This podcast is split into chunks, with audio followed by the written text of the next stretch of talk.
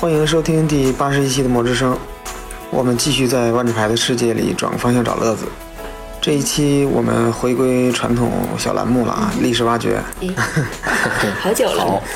对，今天就是咱们这个大家很熟悉的韩老师跟段长。嗯，各位听众大家好。我们对也也韩老师好像不不太经常跟我们一起做这个历史挖掘系列的这个节目。嗯，就每次都是我不在了，然后你们两个就挖一铲子。今天我过来监工，我我过来监工看你们吧。韩老师年轻，对，主要也是因为最近的这个新系列也没开始预览，也对，所以刚好挺沉得住气的。对呀，对，刚好趁这个空档，咱们聊点老东西。是的，对，哎，我还要再补充一句话啊，就是我今天发现，就是那个《哀周王权》的小说，九月四号的电子版就已经可以，这个就是现在已经是预售了，就九月四号就发布了。你这个不插广告痒痒是吗？这个不是自己都要广告一下。嗯，好吧。我们都没算到还有这么这么一这么一档广告，这个太吓人了，太意外了。对对，嗯。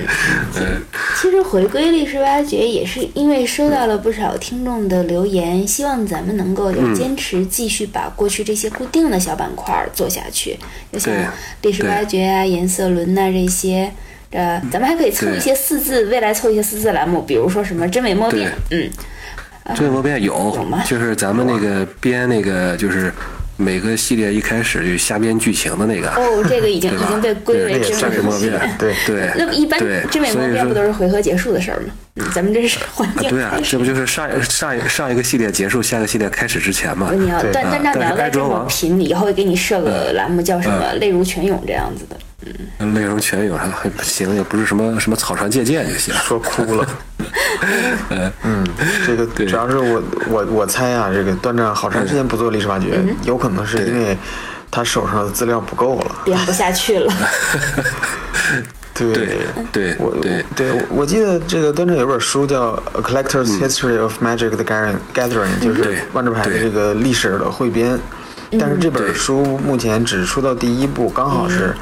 到同盟结束，你知道的太多了。对，所以段章 是编不下去了。完完全有。对我一直在关注这本书。嗯。然后其其实可能人家也是一个国外出版商可能在关注断账，就是哎这这家伙还收不收集资料了？不收集资料，我们也要编不下去了。嗯。没人看了。嗯，对对。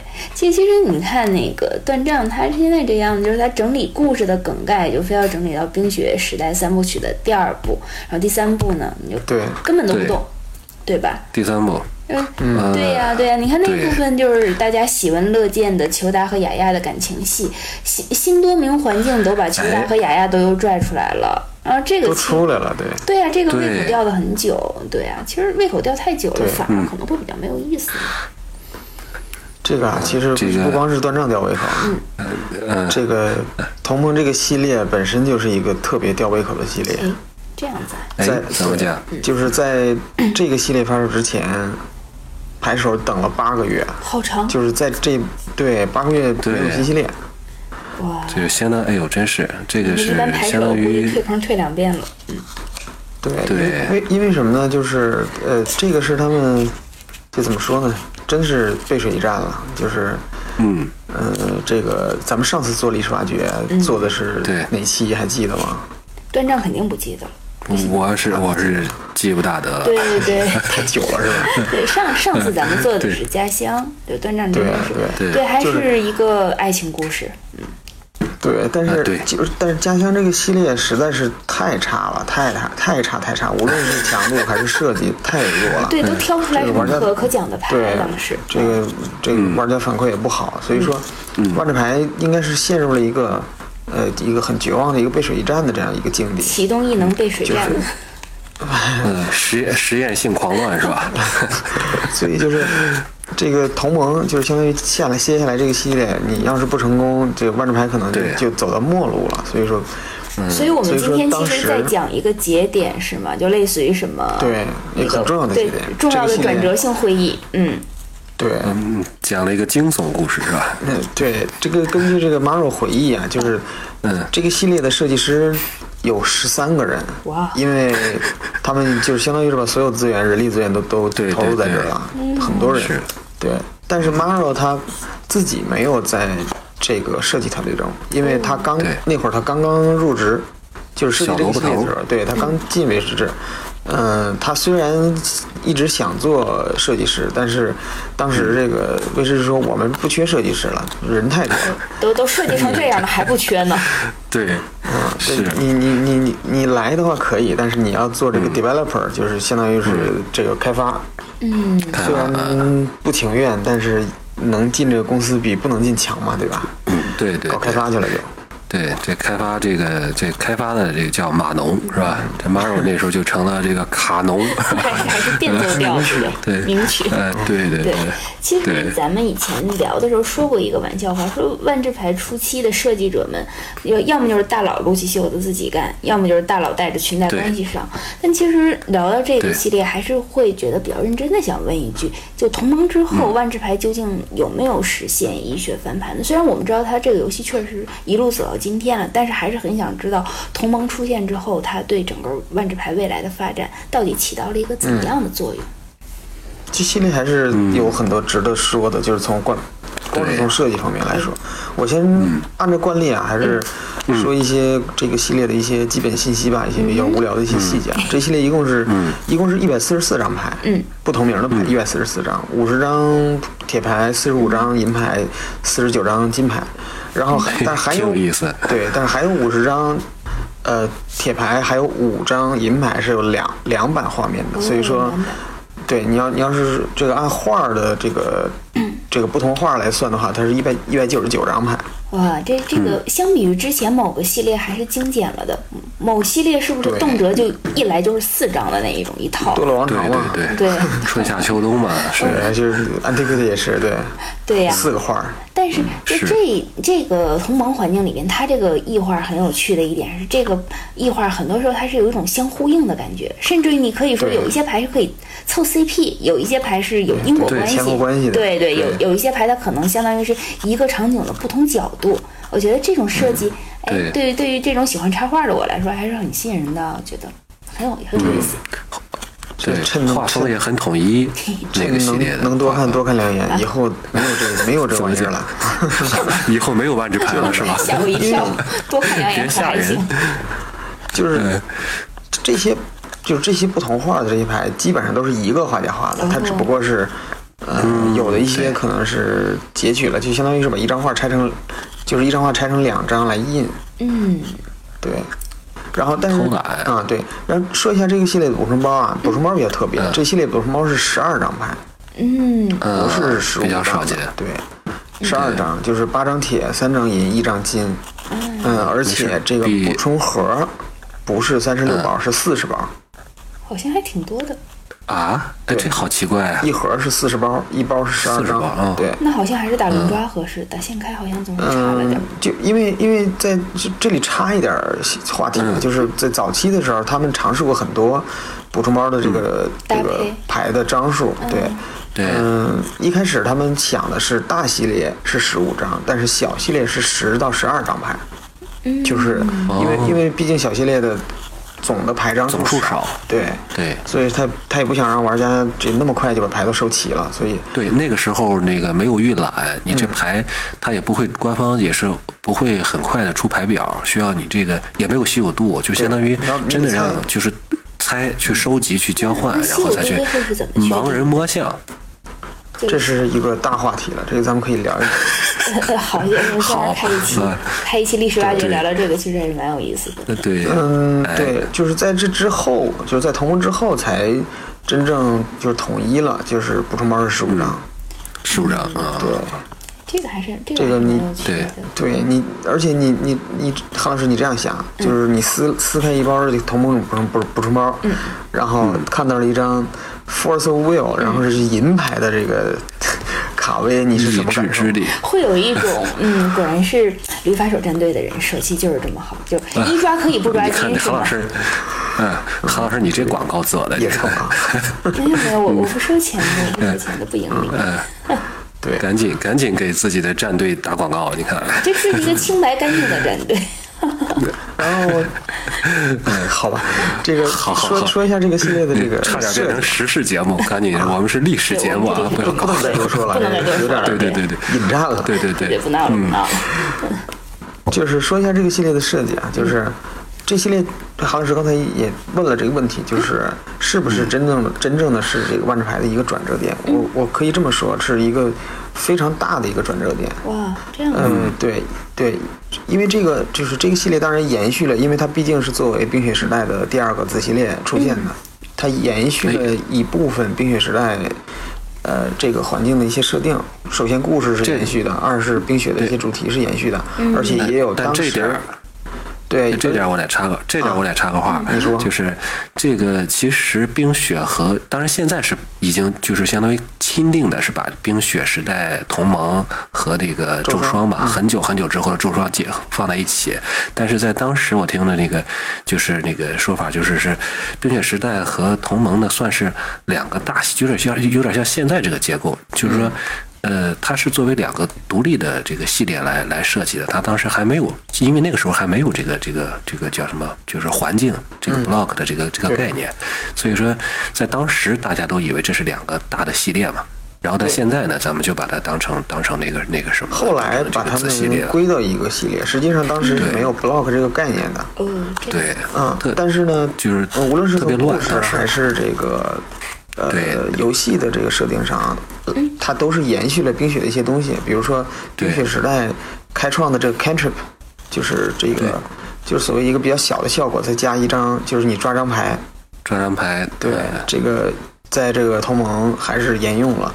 呃，嗯。但是同盟最大的一个呃创新吧，应该说，或者说比较有争议的一个地方，就是呃替费机制。哦，嗯，对，就是刚才那张嘛，对，就最有名的就 First Will 了嘛，对吧？意志之意志之力啊，一实际上意志之力是一个 cycle，里边还有每个颜色都有。对，啊。然后，然后当时威士忌的人其实是很不看好这个机制，甚至是唱在很多人是唱这个反调的，因为他们觉得这个是从根基上改变了万智牌的一些规则和基础，就是你太破 out，乱破衰对你太 out 了，是吧为什么还能出牌呢？他们觉得这个可能是比较比较那什么的，所以说，呃，这个当时还，呃，这个还有有一些人可能是因为这个时候可能希望能减少这个系列的印量，因为怕卖不出去嘛，就是因为当时也有了这个家乡的一些惨痛的教训，他们可能 有点害怕。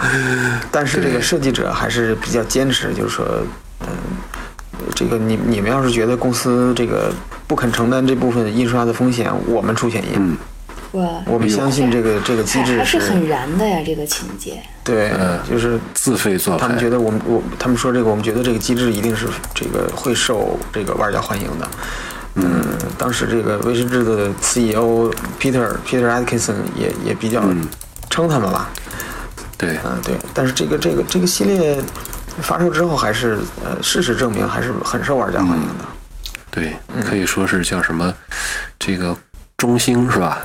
嗯嗯，其实这个这个事儿我也有所耳闻，因为我听到的具体的就是说，是这个客服部的人嗯。说这个呃不看好，认为要这个这个玩家，因为他们客服部嘛，他们自至少他们认为。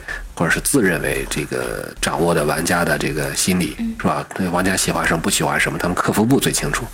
但是既然上期咱们都提到了这个家乡，我再多说一句，就是说大家不知道还记不记得，就是家乡这个系列其实就是客服部的一个人 和背景故事的一个人，他们两个人设计的。总觉得是一个所以说前台就这个干了总经理的事儿。所以不能对对听不能听客服的。对，所以 是，所以说现在这个客服，我估计，呃，在当时可能还挺有话语权啊，我就不知道现在是不是，是不是就没大有话语权了？对，因为因为他们当初的立场是，他们认为会引起玩家的很多疑问，就是会嗯疯狂的打电话来问为什么会有这样的东西，客这个是户可能会有一些一些想法。那是不是这个都当时是对方付费的电话，付不起钱了，是吧？嗯，但后来我们也看到，就是包括 Maro 现在，他作为一个设计者，甚至说到现在他都是这个主设计师了，对吧？他他是实际上他是相当于还在第一线，这个就当发言人啊，然后而且这个有时候时不时的搞搞调查调查，性实际上我觉得对，对，最近他不还在自己的那个社交网站上问大家最不想去的时空是哪里？对，所以大家我估计很多有什么？那估计家乡吧，家乡那时候，我我不知道最近不知道有没有来截止了。呀。嗯，家乡对呀已经封闭了。呃，对对对，呃，反正就是这点儿还是挺对他们看来可能挺重要的吧。谁谁掌握了这些东西，可能就比较有话语权。有道理。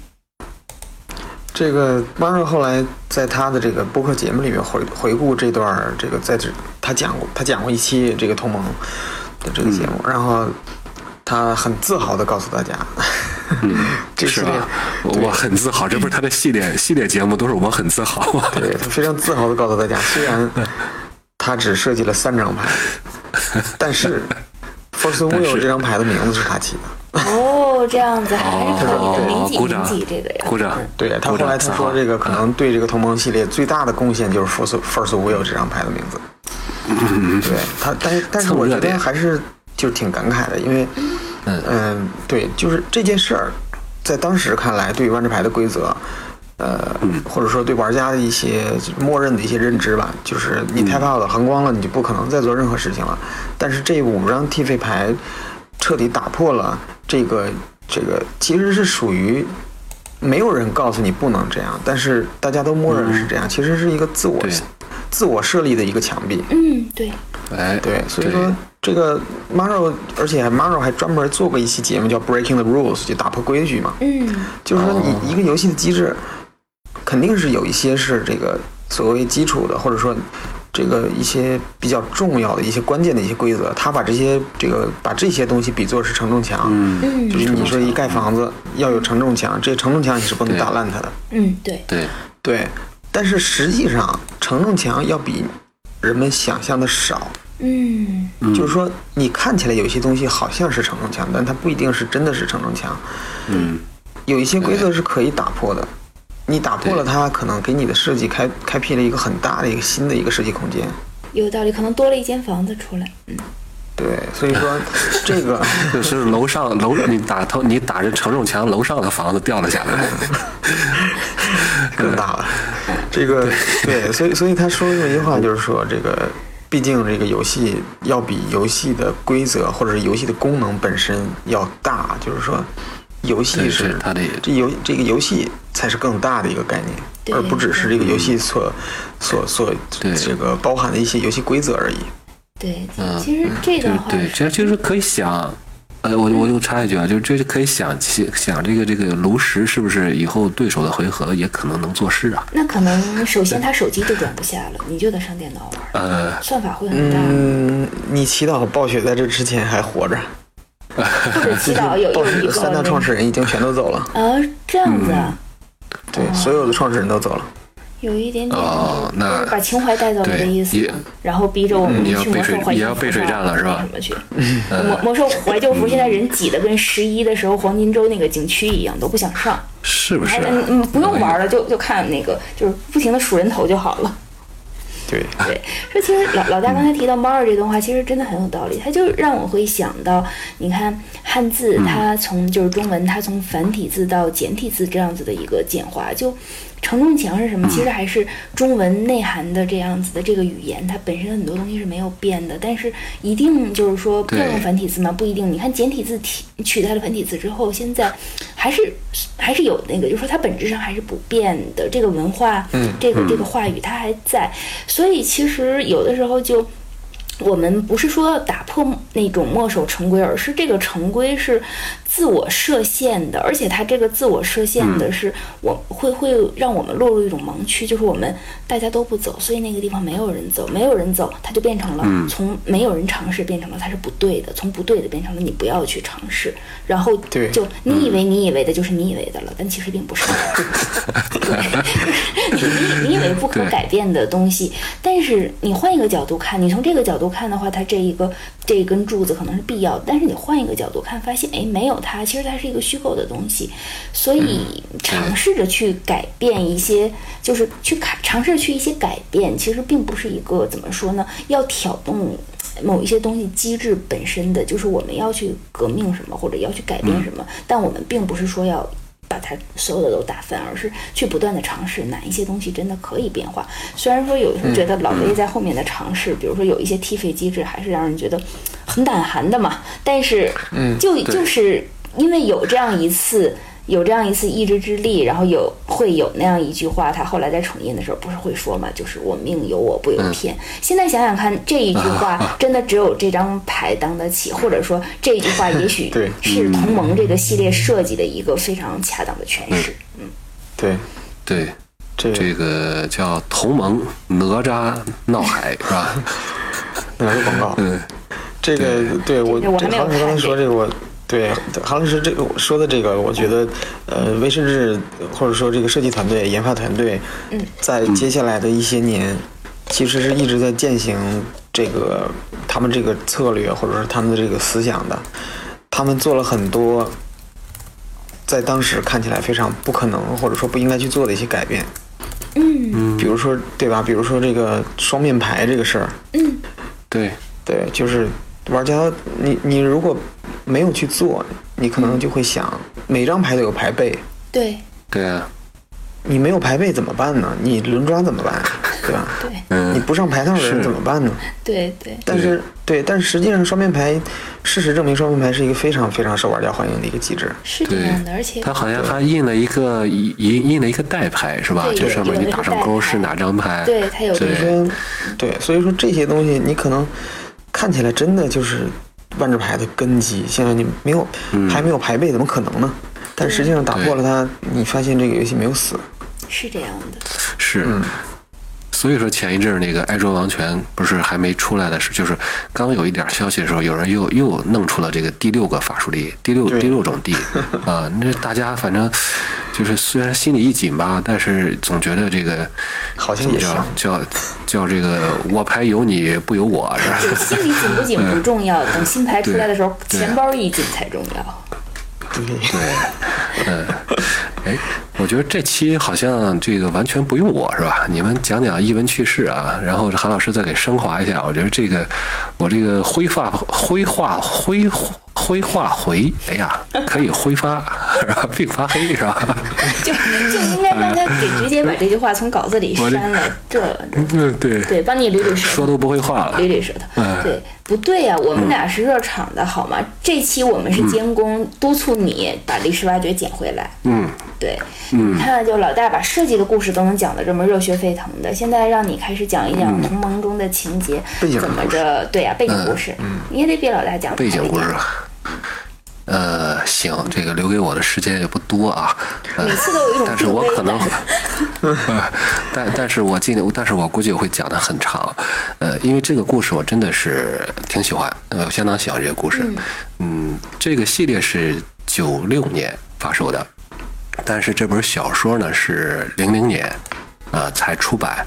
后补的，但就是说，嗯，后补的，但是这样就给了这个玩家，就给了这个作者，呃，是一个非常好的一个一个机会，就是说他能够在一个时间很充裕，再一个就是他能够在看到牌之后来来做这个谋篇布局，他放进去了很多东西。某某花之战，某花之战从小说哎呀，不想提了。对，他这个呢。呃，而且就是这个写这本书的这个作者 Jeff Grubb，这个他是就是写《兄弟之战》的那位作者，对，而且呢，他是对非常好。他现今年老爷子应该在六十多了，呃，他这个涉猎很广，他这个威士治的就不过还是保威威士治的这个龙与地下城系列，包括龙枪、被遗忘国度。甚至到了这个其他的这个跨领域的，包括这个星际争霸，对的那个有个利伯蒂的远征也是他写的，然后还有那个魔兽好像有小说是他写的，反正就是非常非常多产，而且是一个对于全局的这种这种史诗感的营造啊，还有人物的塑造啊，还有这个就是对细节的一些把控，因为他你像他这个做很多做设定嘛。他对这方面就是可以说，就是通过《兄弟之战》这本书，还有这个这三部曲，就是《冰雪时代》的三部曲，其中《同盟》这本叫第三，就是第三部嘛，就是可以说把万智牌的这个，呃，不光是故事丰富了，更多的是就是设定上，他把它这个讲的基本上把这个框架定下来了。包括最基本的一个事情就是，彭洛克就是理发师，当时叫理发师，是这个经历的这个创伤巨大的创伤时候才能点燃自己这个火花。这个其实在那个时候，就在这本书里就已经有所体现了。呃，简单说说这个内容吧，讲讲故事的话就是。它是承接着《恒久冰封》，就是上一部的故事，因为它是机制上，刚才老大也说了嘛，它是承接了一些《冰雪时代》上一个系列这个这个特色啊。但是这个故事，这个故事开始呢，是在这个上一个就是《冰雪时代》结束的二十年后，雪都化了，那个时候二十年后。对，化了二十年，但是这雪化了二十年，但是这个，因为它冰雪消融以后呢，我觉得它这个设定，我比较佩服的一点就是说，他会考虑到这个冰雪消融并不是就是马上春天春来了是吧？这个这个菲亚丽斯一一句一说春来了啊，春天就来了，她也不是春姑娘啊，是啊，但是所以说这个冰雪一消融，来的是什么？就是海平面上涨。暴雨、洪水、洪水啊，在实际上是就是像，哎，没错，就是后边还真是提到了，包括咱们在后来那个咒霜那个系列里还提到了库维城瘟疫嘛，嗯，也是和这个有关系。但是这个故事呢，它是这样，就是一开在最一开始的时候，那么裘达呢，他是在他这个学院里算是隐居，裘达是一个不大好参与这个时事的一个人。他他见到了，就是在二十年来一直没有和他再见过面的雅亚巴拉德。哦，啊，这个雅亚巴拉德实际上也是上，虽然和他这个同甘共苦过呢，但是，嗯，毕竟感觉可能这俩他们就是比较尴尬吧，毕竟没有没就是这个感觉就不大对啊，没有成啊，这这对这个，然后还不担心，但是呢又被。对，嗯，这这个但是呢，他们还是被，没事，你继续讲，是吧？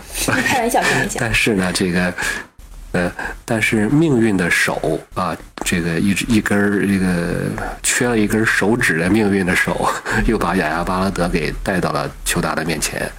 他是这样，就是，呃，上一次他们的这个相当于冰雪时结束冰雪时代的战争呢，是梅西尔他的一个。呃，灵魂梅西尔是裘达的宿敌，他的灵魂寄在就是寄居在一颗这个红宝石戒指里，然后红宝石戒指对蛊惑了上一本的这个反派叫死灵术士林度，这也是有牌的，嗯，也是很强的，呃，而且对，然后在那场大战的最后呢，就是林度的这个手带着这个红宝石的这个手掌，这这根手指头被砍下来了，然后不知道去向了。啊，所以呢，这个亚巴拉德把这个缺了这根手指头，也缺了上面这个红宝石戒指的手掌，带给裘达一看呢，意思就是说，这现在，呃，这个下落不明，而且呢，就是整个这个大陆上，科教学院在大陆的一角嘛，整个大陆上一些这个纷争动乱不不断，啊，希望他能够出手呢，去解决这个问题。嗯，当然这个后来我们可能就揭晓啊，就是这个。这个雅亚呢，他是有其他的目的的。嗯，呃，这个梅西尔其实后来好像是有一张牌，对，在他不是在关二零一七里边做成主将了。对对对，嗯，而且就回头我们再说他的异能，其实还挺符合剧情的。我们回头可以可以再再提一下。呃，这样的话呢，他们就两个人就出发了，先去了这个林度当年的那个城堡。啊，然后又去了当年的战场，这中间这些我们就就中间一些两人之间的一些这个相互试探啊，啊，相互的这个呃合作啊，甚至有时候斗斗嘴啊什么的，反正这些都是这些块都有的。还是相爱相杀？哎，对，是就是比如说那个乔达就老看就看那个雅亚的这个手指上有没有戴这个结婚戒指啊，哎，反正这些小细节很有意思，嗯，呃。然后他们就沿着线索呢，一路来到了这个奇亚多王国，现在应该叫奇亚多王国了。对对。呃，这个当年还有一个翻译，就是有奇亚多朗和奇亚多，实际上是对，是这个地儿。然后在那个地方呢，就是雅亚突然又染上了瘟疫，就是刚才韩老师说的这个冰雪时代的结束嘛，带来这个气候变暖、瘟疫流行嘛。对。啊，然后又从那儿呢，又去了这个博都维的这个部落，是罗维沙的那个地方。对，呃，林都的城堡是黑的，嗯，这个奇亚多是白色的，嗯博多维呢，红的看牌也能看是红的啊，嗯，这是走了颜色轮，对，对，他们在这个过程中呢，不光有这个天灾啊，就是这个什么瘟疫啊、洪水啊，还有人祸。嗯，就是奇亚多和奇亚多是王国，这是白的；博多维是部落，红的。呃，本来就是对色，是吧？他们虽然在前一场战争中呢，他是有这个是结盟了，共同面对，共同打黑色，嗯是吧？但是他们这两族其实一直是不对付的，所以呢，就是这个战事结束以后呢，他们这个盟相当于结盟也是留存了下来。嗯但是在一些人眼里，在奇亚多的一些这个骑士啊，这些眼里，骑士团的眼里，所以说跟这个野蛮人结盟是比较 很很很很不上道的。对，大家其实可以看看同盟的牌，就是画那个博多维野蛮人画的都是奇形怪状的，对，对，而且呢，就是大冷天儿都光着个膀子，就特别彪的对对，那种。穿吊带儿，然后穿半截半截战斗民族特别神奇。对，然后你看奇亚多一个个都打扮的这个英姿飒爽的，都都，然后就要不就是骑士的样子都是。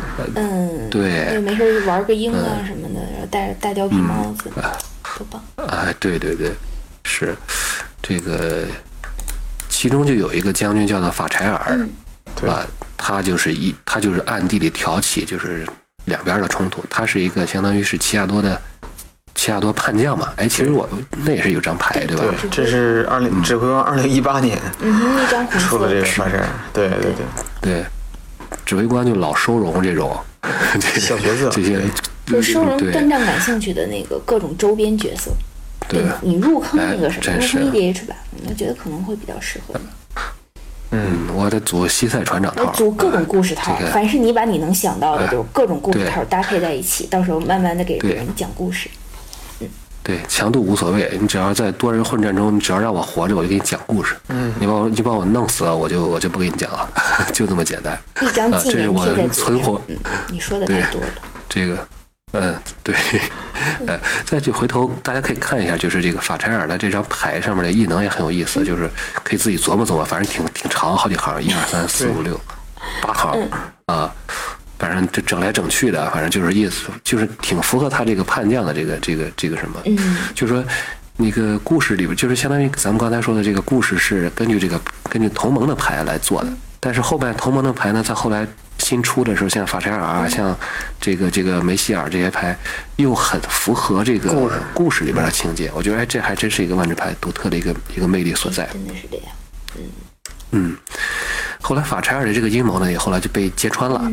呃，但是呢，就是说这个他们之间这个盟约呢，呃，肯定也是一个皆大欢喜的一个结果吧，肯定不会说这个同盟破裂啊。毕竟这个这个系列叫同盟嘛，是吧？你不能最后同盟破裂了，这这怎么对得起这名字呢？是吧？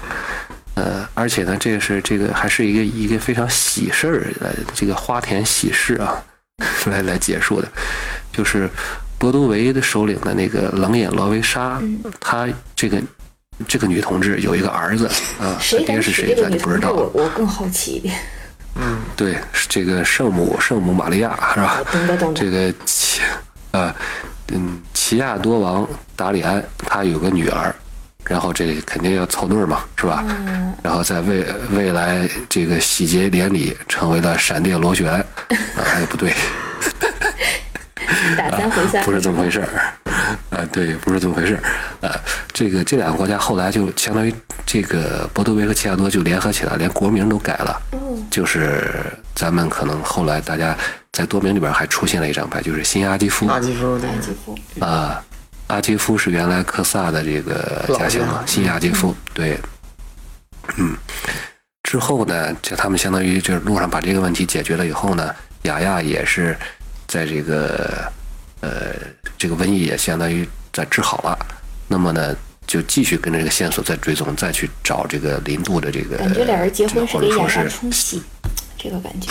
哎，也有有点这个意思，呃呃，中间这个怎么中间咱就按下不表，反正这个的确，呃，他们又出发前往了神器之省索迪威，跟神器有关的都愿意姓索是吗？这国家？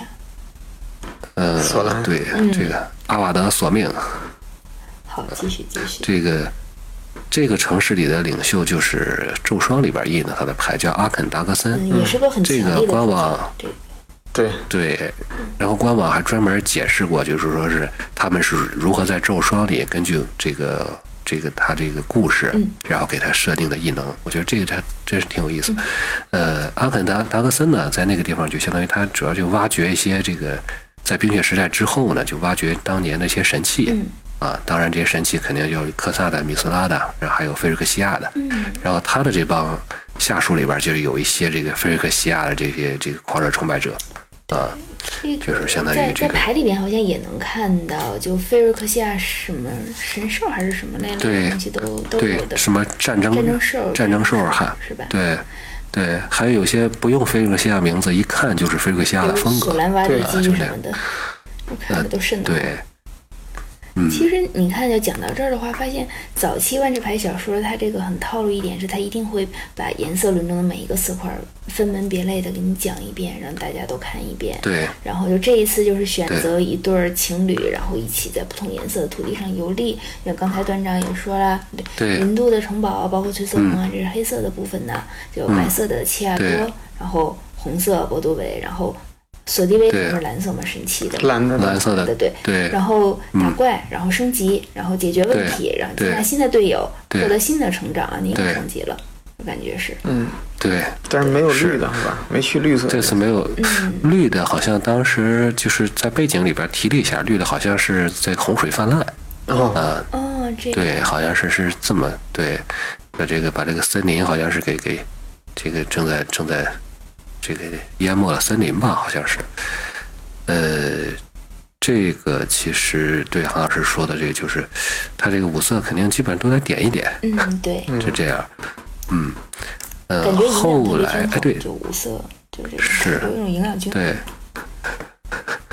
对，后来呢，就是在，但是这个故事呢，就是咱们一直相当于是前面这前面段一直是一个谜团，就是到底是这个总能有个反派吧？这个故事里边反派到底是谁？呃，然后到这儿呢就揭晓了，嗯。是怎么揭晓的呢？这个雅雅就是突然间嗯。在这里就是把这个谁呀、把这个邱达给割喉了，哦。而，这刀下的特别狠，霸气，啊，其实这然后这个时候呢，雅雅的脖子里露出了一个挂在身上的一个那个红宝石戒指，哦，就是实际上就是从一开始从雅亚去找裘达的时候，嗯他就已经被这个红宝石这个戒指里边的这个梅希尔的这个魂魄所占据了身体，他的这个呃，就不是说就是已经寄生在里面，然后去呃若有若无的。就没有说完全控制他，但是就是在内心里相当于给他今天给他这个植入一个想法，明天给他提供一点暗示啊，然后让他在完全不知道的情况下，呃，然后就把就把球娃带着这个团团转，包括他这个呃，然后呢就是，但是他说他这个目的呢，就是为了把他带到索利威，然后用裘达的血嗯。去激活这个在索利威的这些菲瑞克西亚崇拜者收集的这些神器。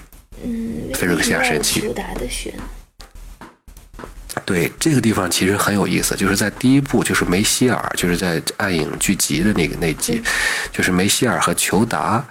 裘达一开始就是被梅西尔这个所利用，也是看中的裘达身上的克萨的血脉，哦，所以我觉得这点就很有哎很有意思，就是知道他在三部曲里边，他这个裘达的裘达之血，对，以后可以出个神器什么的，就是什么裘达之血或者克萨之血，是 吧？能这个这个你这个牺牲的时候可以召唤一堆什么弗瑞克西亚怪是吧？闻着血闻着血腥味儿就来了。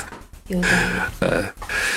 对，这个裘达呢，我觉得后边的这个设计实际上是是挺好的，就是呃，他还用了一个就是裘达在第一故事的第一部和第二部里一直随身带着的一个镜子，那个镜子那个神器呢，也是有一张牌的，风月宝剑是吗？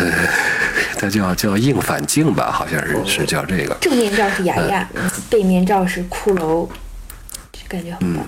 但是呢，但是这次呢，里边有菲亚利兹，哎，这个事儿就是很有意思，就是，呃，裘达这个镜子，它原来的功能是清除自己的感情，因为裘达是不是活了这个几千年嘛，上千年，嗯嗯，呃，他的这个情绪，他就是他会留下记忆，但是他会把这个记忆所这个跟着这个记忆的一些情绪，从通过这个镜子来给它排除出去，这样的话呢，保证自己的这个心智啊不会被压垮，嗯。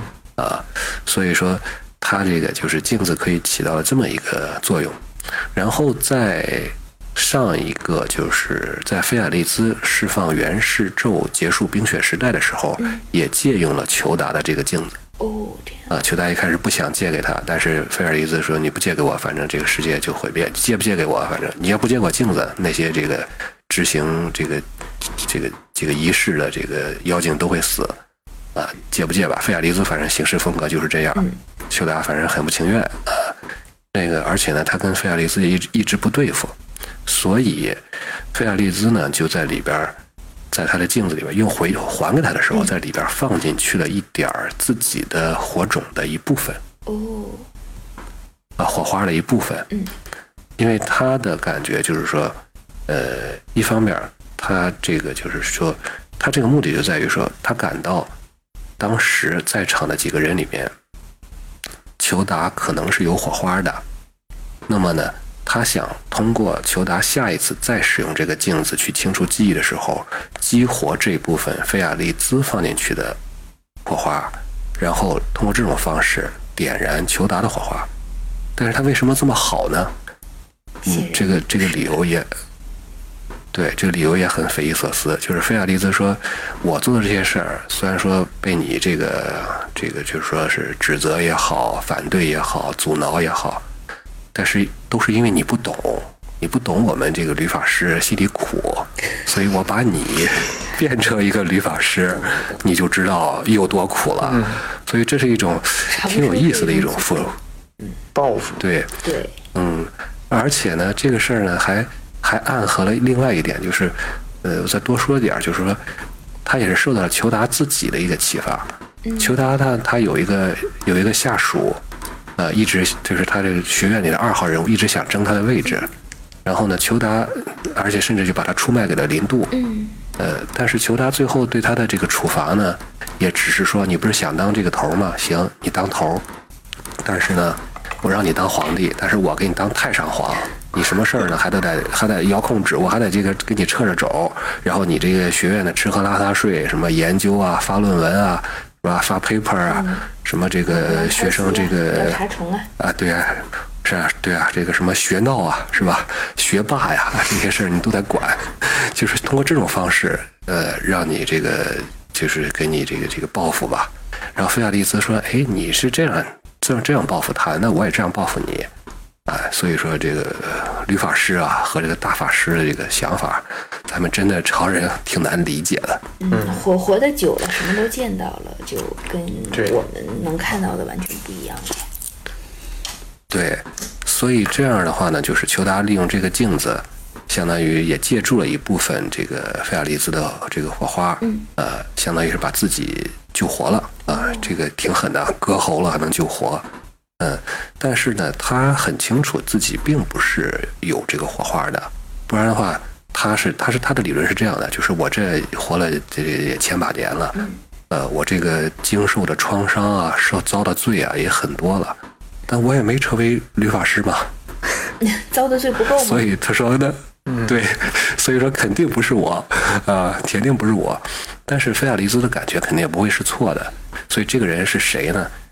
是当时也在场的雅亚巴拉德。雅雅对，啊，所以后来呢，就是，呃，裘达呢，就是也是因为这时候雅亚他已经被怎么说呢？被梅西尔和林杜都相当于都在他的体内了。一会儿这个梅西尔出来把这个林杜把把这个裘达这个讽刺两句，一会儿又是林度出来这个报复一下裘达。所以说这个，对，所以说雅雅这个到底还能不能活，就就很就就可以说是也很难很难讲了。所以裘达就孤注一掷，他就把他这个镜子就砸在了这个雅雅的这个头上，然后相当于是通过这种方式，哎，这个把雅雅的这个就是就相当于释放出强大的这个力量吧，就是呃，一方面是杀他，但是杀他不就是可以点燃火花嘛？对，兵行险招啊。然后这样的话，果然成为当时那时候的律法师和现在这些彭洛克可能还是差的太多了。所以雅亚成为律法师之后，很快的就一下子就能就把这个梅西尔啊、什么林度啊这些他们可能是很强大的死灵法师啊，或者是大法师，但是他们毕竟到不了这律法师的这个层次。嗯。所以很快就把附身的他们就就相当于是就干掉了。啊，所以这个故事的就到后来，反正就是一个这么样一个一个一个结局。呃，但是两个人好像还是没有在一起。哎，对，这个我就觉得这是这个故事，我觉得挺值得，就是说挺挺耐琢磨的一个一点，就是从上一部开始，就包括一开始，就是雅雅和裘达是怎么见面的呢？是雅雅去。他是个特务法术师嘛，有时候干点小特。对他去裘达的这个学院里偷东西，结果被抓了。抓了以后，裘达反正开恩吧，就说我不不计前嫌啊，我还可以留你在你这教你两招啊。就是这一开始，这个相当于，嗯，这两个人的地位就是差的还是挺大的。嗯嗯。在上一集里边呢，上一集就是说女粉丝的感觉。女粉丝。哎哎，对对对，然后然后那个。雅亚呢，却一直是在，就相当于在在上一个故事里边，在恒久冰封的故事里边，就是相当于，我虽然我是我虽然我的能力有限，但我是把我的确是把我的能力发挥到最大的限度去来救你。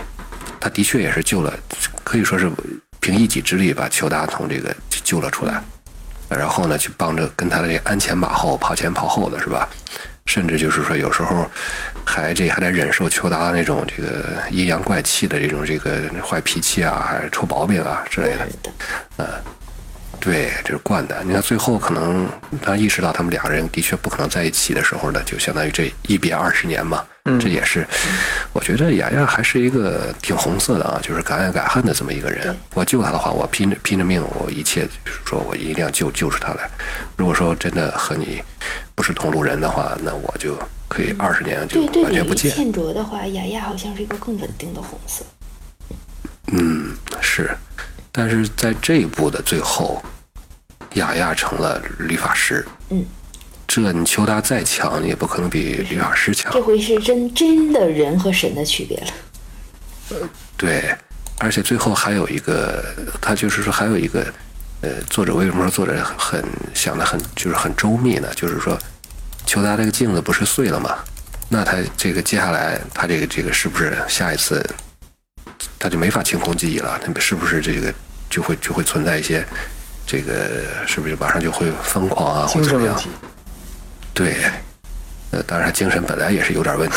嗯，问题不小。最后呢，就是这个成了彭洛，成了这个吕法师的雅亚巴拉德，相当于是赐予了裘达一个一种这种能力，就是说你不会为你还将来可以保留那这些情感，嗯，不需要借助于这个什么镜子啊之类的去这个清除自己的一些情绪啊记忆，不需要这个东西的。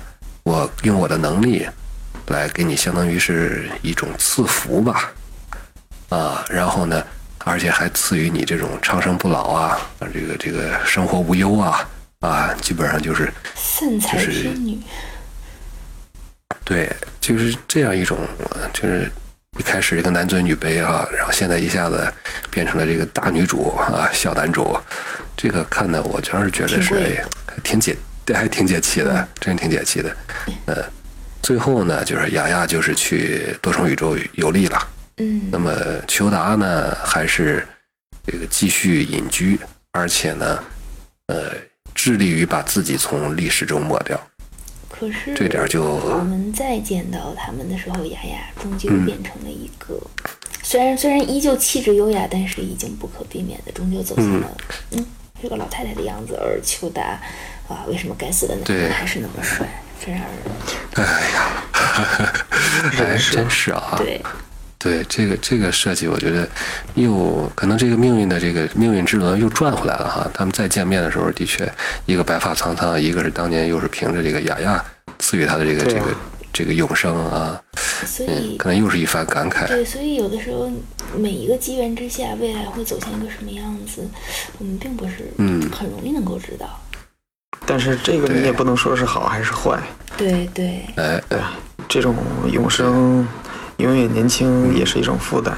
嗯，对，呃，其实在这几本书里边吧，它就是其实有一个有一个就是作者的一个思想，就是他一方面他把这个就现在他确立确立的魔法的五色嘛和地的这个对应关系是一个设定方面的，另外他对他有很多借着这个角色之口啊，或者以画外音的方式对魔法这个也进行了一些，我觉得有很精彩的一些评论和这个诠释，其中他就。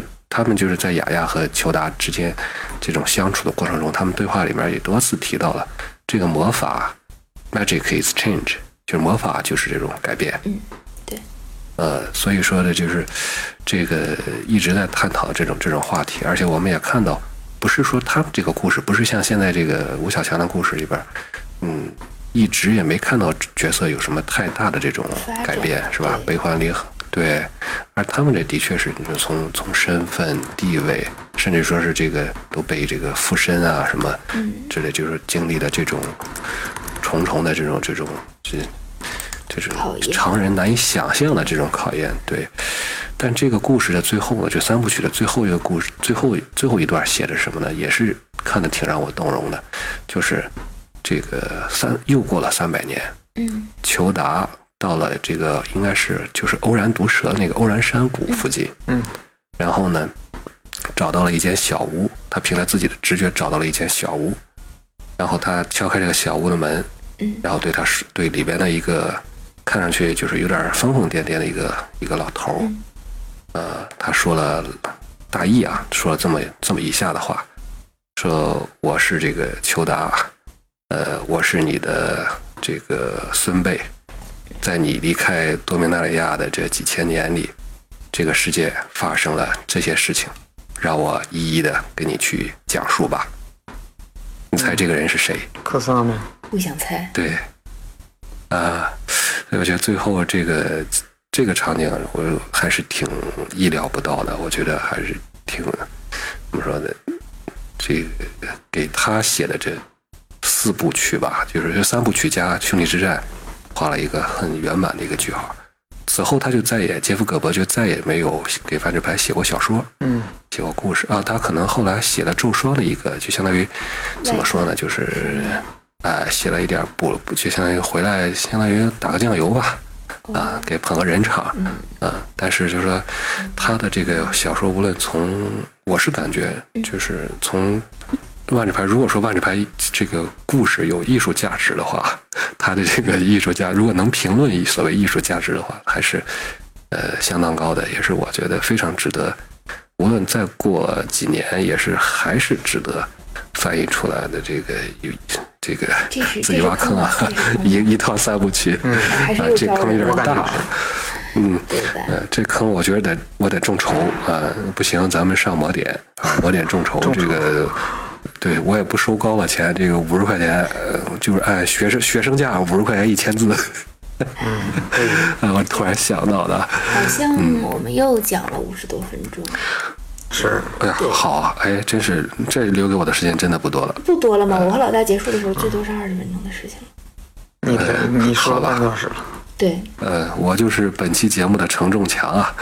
是需要被去掉的那一个吗？呃，有可能。其实其实对下一期我和老大做一期节目，然后开拓一下，看看没有断账的广播会不会有一个新的起色。一定效果非常好。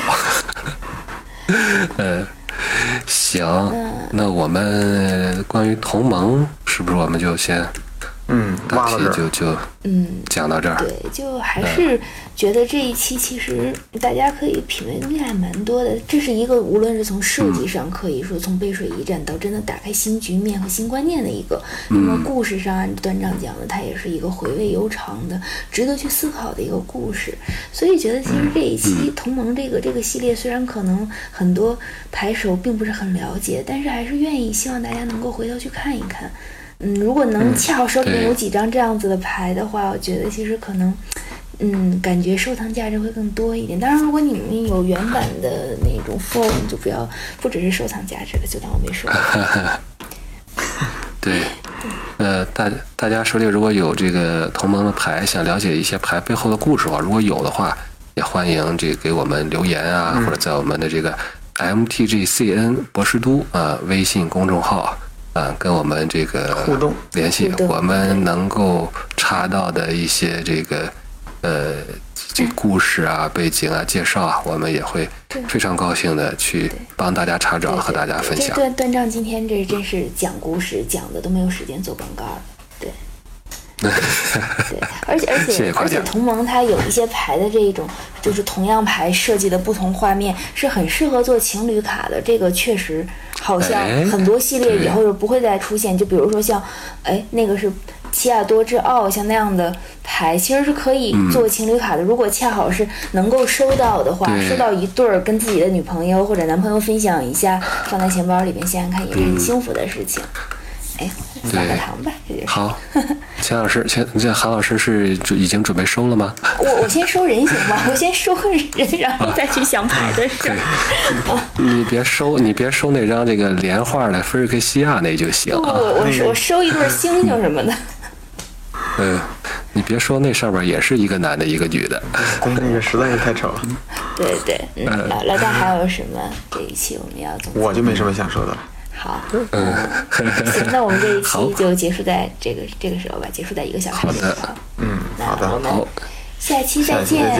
对，大家不要忘了关注我们的那个就是公众号，有抽奖的，对，抽奖最后结果。嗯，那我们下呃，这期录完应该就揭晓了。行，那我们下期 再见。好，祝我们就祝福他们吧。好。